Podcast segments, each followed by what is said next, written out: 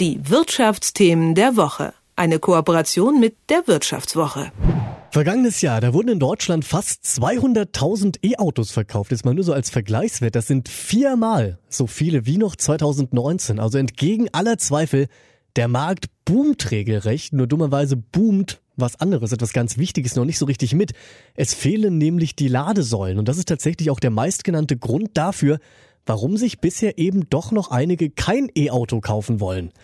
Ja, was machen wir da? Gute Frage. Die stelle ich jetzt Stefan Hayek von der Wirtschaftswoche. Schönen guten Morgen, Stefan.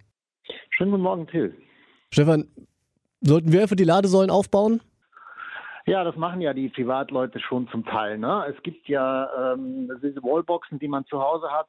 Ähm, die ähm, dann so in, in einer Stunde immerhin so 70, 80 Kilometer nachladen können. Ähm, da gibt es auch Förderungen für von der KfW zum Beispiel.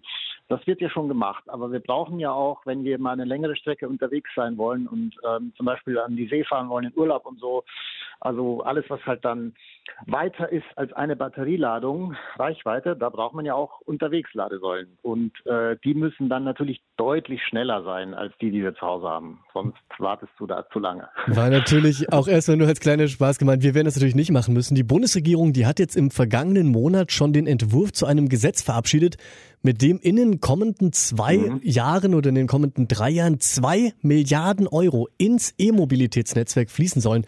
Das klingt, finde ich, wirklich nach enorm viel Geld. Was soll denn damit geschehen? Ja, damit soll genau dieses Problem halt behoben werden, ähm, dass du unterwegs teilweise noch große Lücken hast. Also das ist jetzt, es hört sich so an, als ginge das alles gar nicht. Das stimmt nicht. Es, es funktioniert schon ganz gut entlang der Autobahn. Zum Beispiel sind schon viele solche Schnelllader. Ähm, das Problem ist ein bisschen, es, ähm, es gibt so eine Zweiklassengesellschaft, also der, der, der, Hersteller Tesla, der hat sein eigenes Ladenetz, das hat der, ähm, soweit ich weiß, auch ohne staatliche Förderung, die haben das einfach selber bezahlt und aufgebaut. Logischerweise dürfen dann natürlich auch nur deren Kunden laden. So, und dann gibt es viele andere, ähm, Ionity ist zum Beispiel so eine Firma oder Allego oder Fastnet, ähm, die bauen das eben auch auf entlang der Autobahn und da kann man dann mit jedem Auto laden. Aber das Problem ist ein bisschen ähm, für diese kommerziellen Anbieter ist nicht jeder Standort lukrativ. Also die verkaufen halt einfach irgendwo in Mecklenburg oder in der Uckermark das ganze Jahr keinen Strom, außer halt in den Ferien und äh, am Wochenende, wenn, wenn dann Leute aus Berlin und so weiter da hochfahren, um Urlaub zu machen. So die, das, ähm, und dafür soll dieses Geld in erster Linie eingesetzt werden. Da gibt es eine staatliche Agentur, die heißt NOW GmbH. Ähm, diese hat jetzt eben die Aufgabe, ähm, dort zu fördern, wo die kommerziellen Anbieter eben nicht von alleine hingehen. Also das heißt, diese Lücken in der weißen, also diese weißen Flecken in der Landkarte schließen. Und ähm, die Frage ist das jetzt viel oder wenig? Ähm, das ist schon ein ordentlicher Betrag. Ne? Also da kann man jetzt nicht mehr sagen, das ist so ein Feigenblatt, sondern zwei Milliarden, da kann man schon was mitmachen. Ähm, da werden jetzt also tausend Standorte damit gefördert.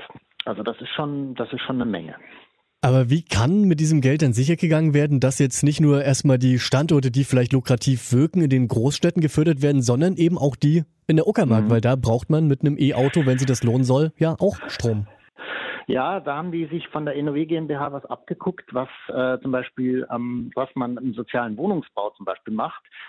Also diese Förderung, die kannst du nicht einfach äh, kriegen und dann bauen, wo du willst, sondern die haben sich also angeguckt, wo sind die lukrativen Standorte, wo vielleicht äh, die kommerziellen Anbieter wie Allego und Fastnet ohnehin auch ohne Staatsknete hingehen würden und wo sind eben die, wo keiner freiwillig hingeht. So, also die man aber braucht, wenn es flächendeckendes Netz werden soll. Ne?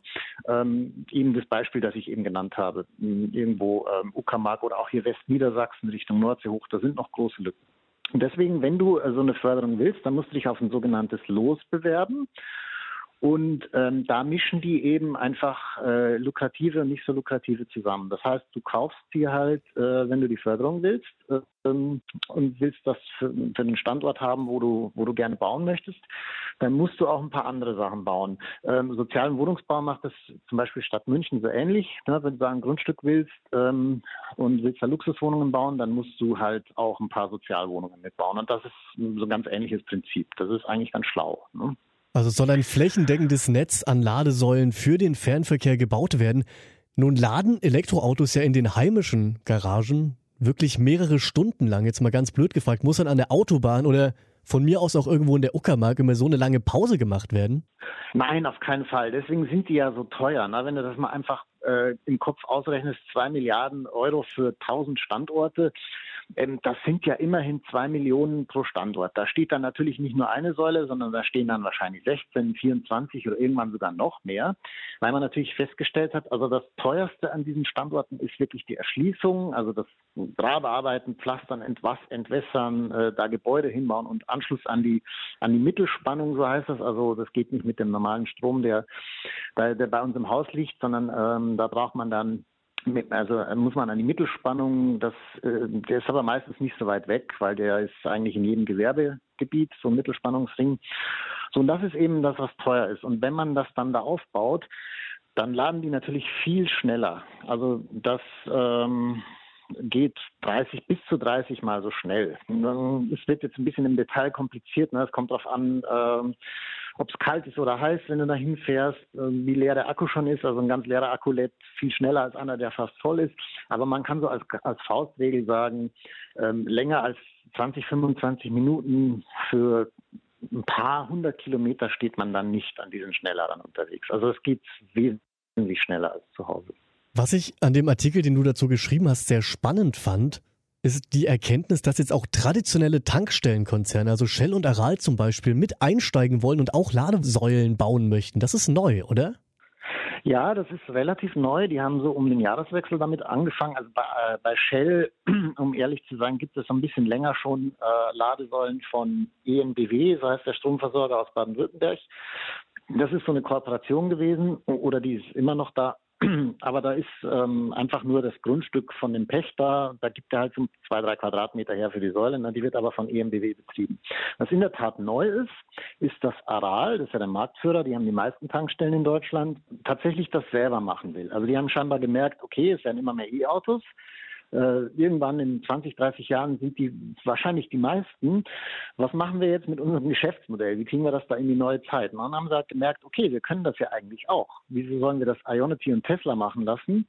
Ähm, dann verkaufen wir eben den Strom. Und ähm, was natürlich der Riesenvorteil ist von diesen traditionellen Tankstellen, die haben halt äh, einfach sehr lukrative Standorte, weil ein Problem, was jetzt in den nächsten Jahren kommen wird, ist, dass du zum Beispiel also man schätzt zu 35 bis 40 Prozent der Autofahrer haben halt keine Garage zu Hause und können auch nicht am Arbeitsplatz laden. Das heißt, auch wenn die keine Langstrecken fahren, irgendwie in Urlaub, die müssen irgendwo in der Stadt unterwegs relativ schnell laden können. Ne? Sonst wird das nichts. So wie du das jetzt mit deinem Benziner oder Diesel ja auch gewohnt bist. Und ähm, die, die Standorte für neue Schnellladeparks in den Großstädten wie München oder Berlin oder so sind natürlich begrenzt. Also da ist halt einfach kein Platz. Und die Tankstellen, die haben genau diesen Platz schon. Die sind ja oft in der Stadt an, an Ausfallstraßen oder so. Und da haben wir natürlich diesen Vorteil. Dann fassen wir es nochmal kurz zusammen. Es wird jetzt viel Geld, relativ viel Geld locker gemacht, aber was sind denn so aktuell die größten Probleme? Also wo muss am dringendsten angesetzt werden, um wirklich mehr Leute für ein E-Auto zu begeistern? Was würdest du sagen? Ja, ich würde in der Tat sagen, dass der letzte Punkt, den wir gerade gesprochen haben. Ne? Deswegen äh, spielen die Tankstellen da schon eine wichtige Rolle. Ich glaube, dass das an, entlang der Autobahn schon ganz okay jetzt ist. ähm, da muss man wahrscheinlich sogenannte Hubs bauen. Also da gibt es einzelne Ladesäulen schon. Da muss man einfach, wo schon, wo jetzt eine oder zwei sind, muss man da äh, 12, 16, 24 Stück hin, hinstellen weil das werden die Punkte sein, wo dann ähm, Freitag vor Weihnachten oder erster Tag der Ferien in irgendeinem Bundesland äh, sonst die Staus entstehen. Also da muss man einfach aufdoppeln oder plump gesagt auf versechzehnfachen wahrscheinlich. Ähm, ist aber nicht so teuer, weil der, der Anschluss an die Mittelspannung ist ja schon da und so weiter. Und der zweite Punkt, wo man wirklich dringend ansetzen muss, ist, ist wahrscheinlich, dass man diese Schnelllader auch in die Städte bringt. Ähm, also das, was genau was Aral und Shell da machen. Und Tesla macht das ja in den USA auch. Ähm, zum Beispiel sind diese Schnelllader auch eben nicht nur am Highway, sondern die sind auch in der Stadt, weil man einfach sonst die Leute nicht kriegt, die eben keine Garage zu Hause haben. Das sind, glaube ich, die beiden wichtigsten Punkte, neben den weißen Flecken äh, in der Landkarte, die es noch gibt. Aber da bin ich persönlich relativ entspannt. Ich glaube, dass wir in zwei, drei Jahren über diese weißen Flecken nicht mehr reden. Das sagt Stefan Hayek von der Wirtschaftswoche. Der hat recherchiert zu E-Autos und zu den dazugehörigen Netzwerken. Und den Artikel dazu, den findet ihr in der heute erscheinenden Wirtschaftswoche. Stefan, ich danke dir für das Gespräch. Ja, ich danke dir. Schönen Tag. Die Wirtschaftsthemen der Woche. Eine Kooperation mit der Wirtschaftswoche.